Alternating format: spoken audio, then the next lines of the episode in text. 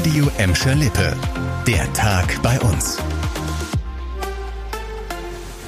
Mit dir Kübner, hallo zusammen. Landgericht Essen, heute Mittag, große Urteilsverkündung. Ein Gladbecker ist wegen bandenmäßiger Drogengeschäfte zu zehn Jahren und neun Monaten Gefängnis verurteilt worden.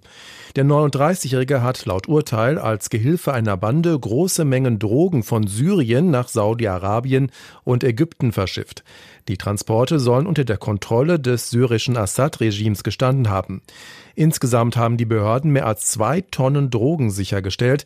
Der Wert liegt laut Staatsanwaltschaft bei rund 128 Millionen Euro. Der Bandenchef bekam eine Gefängnisstrafe von neun Jahren aufgebrummt. Er habe im Gegensatz zu dem Gladbecker ausführlich zu Komplizen und Hintermännern ausgesagt. Deshalb habe er eine geringere Strafe bekommen, so ein Gerichtssprecher. Kein Anschluss an dieser Haltestelle, das werden ab heute einige Kunden der Festischen feststellen. Denn in Bottrop und Gelsenkirchen fallen ab sofort mehrere Busse aus. Bei der Festischen gilt ein Notfahrplan. Weil ungewöhnlich viele Mitarbeiter krank sind, muss das Nahverkehrsunternehmen einige Verbindungen streichen. Betroffen sind insgesamt acht von 118 Linien, darunter zwei in Bottrop und zwei in Gelsenkirchen. Die Linie 265 wird vorübergehend ganz eingestellt. Der 268er fährt ab heute nur noch zwischen Wellheimer Mark und Zopp. Für die Anbindung Richtung Fuhlenbrock müssen Fahrgäste in einen anderen Bus umsteigen.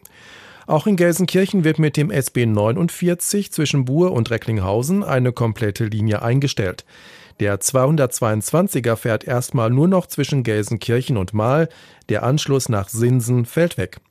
Wie lange der Notfahrplan bei der Festischen gilt, steht noch nicht fest. Für die kranken Busfahrer und Busfahrerinnen auf jeden Fall schon mal gute Besserung. Und noch was zum Thema Nahverkehr. 40 Gladbecker fahren heute vier Monate lang für lau mit Bus und Bahn. Die Stadt will herausfinden, wie ein kostenloses Nahverkehrsangebot von den Bürgern genutzt werden würde. Gladbecker Mobilität für alle heißt das Forschungsprojekt. Die Testphase läuft von September bis Dezember.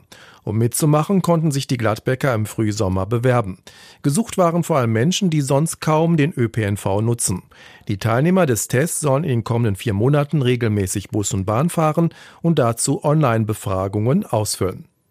Und es gibt noch einen Stichtag, 1. September. Ab heute könnt ihr euch in einigen Arztpraxen bei uns ein digitales Rezept ausstellen lassen. Die Kassenärztliche Vereinigung Westfalen-Lippe, die auch verantwortlich für Gladbeck, Bottrop und Gelsenkirchen ist, wird bundesweite Pilotregion für das neue E-Rezept. Vera Körber erklärt, wie das Ganze funktioniert. Das elektronische Rezept soll auf Dauer den rosa Papierzettel ablösen. Es wird verschlüsselt auf einem zentralen Speicher abgelegt.